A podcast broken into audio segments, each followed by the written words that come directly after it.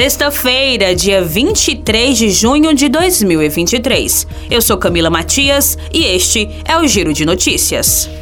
A Secretaria Nacional do Consumidor vai realizar na segunda quinzena de julho o Mutirão Nacional de Renegociação de Dívidas para o pagamento de débitos de consumo.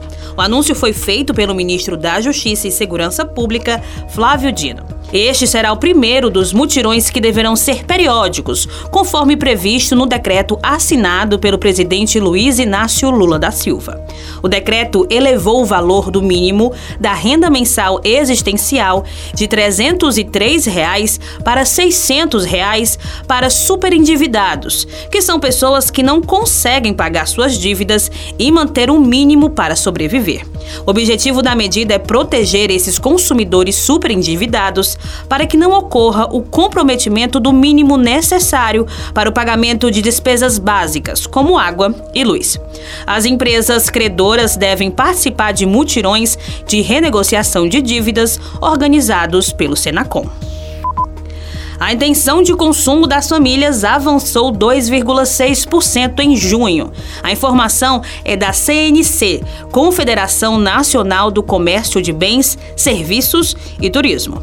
A queda da inflação, além do esperado, e o mercado de trabalho aquecido têm deixado os consumidores mais dispostos a consumir.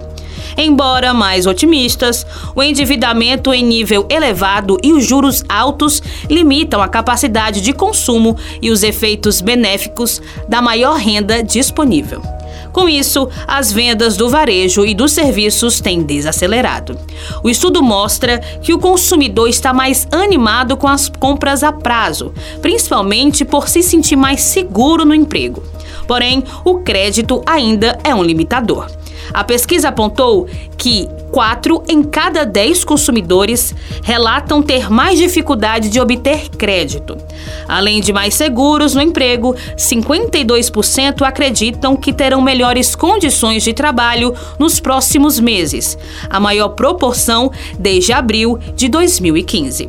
A perspectiva profissional também aumentou para os de maior renda mas em menor escala, com majoração de 2,8%. Ter diploma de faculdade pode garantir um salário melhor para o trabalhador. Um estudo realizado pelo IPEA, o Instituto de Pesquisa Econômica Aplicada, revelou que trabalhadores com ensino superior têm salários significativamente maiores em comparação com aqueles que concluíram apenas o ensino médio, independentemente da área de formação. A pesquisa também revela um outro fator que contribuiu para a diferença salarial: a área de formação. De engenharia e saúde, por exemplo, já têm salários mais altos e, considerando os três fatores analisados que dão vantagem ao trabalhador graduado, a diferença de rendimentos chega a ser quatro vezes maior em comparação aos indivíduos apenas com ensino médio. O Giro de Notícias tem produção de Igor Silveira, sonoplastia André do Vale.